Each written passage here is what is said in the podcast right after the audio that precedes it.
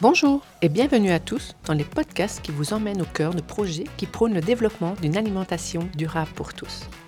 Aujourd'hui, Catherine nous emmène à Neuville afin de découvrir le projet Cap sur ton avenir porté par l'instance Bassin Enseignement, Formation, Emploi et nos centres. C'est parti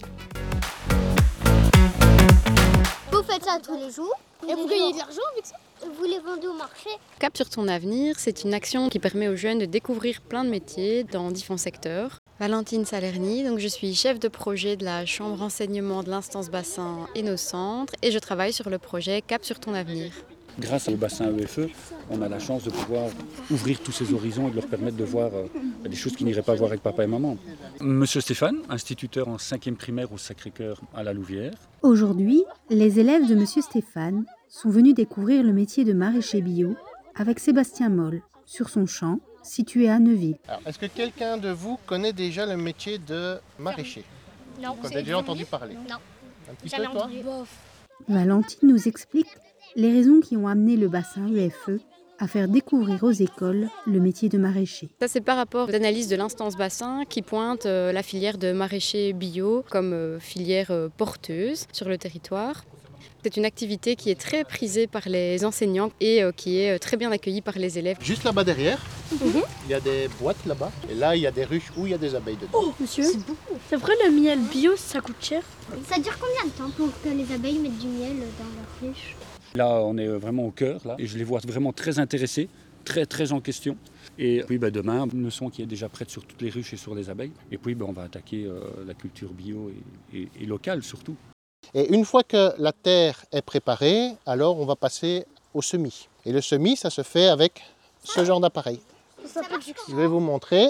Les enfants en apprendront davantage, notamment sur la pollinisation, sur les semences, la saisonnalité, la rotation des cultures, le travail de la terre et le semis. On va aller dans la petite serre, on va faire un pot d'aromates pour retourner chez vous.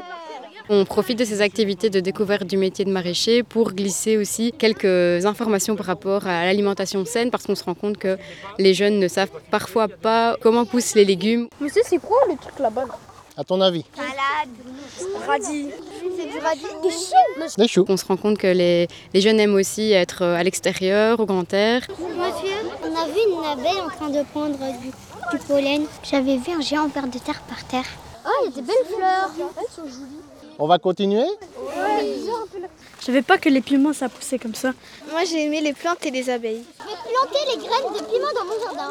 Et à ma mamie. J'ai bien aimé surtout quand on a récolté des graines et on les a plantées dans les pots. Et je suis content parce que cette journée je l'oublierai pas quoi.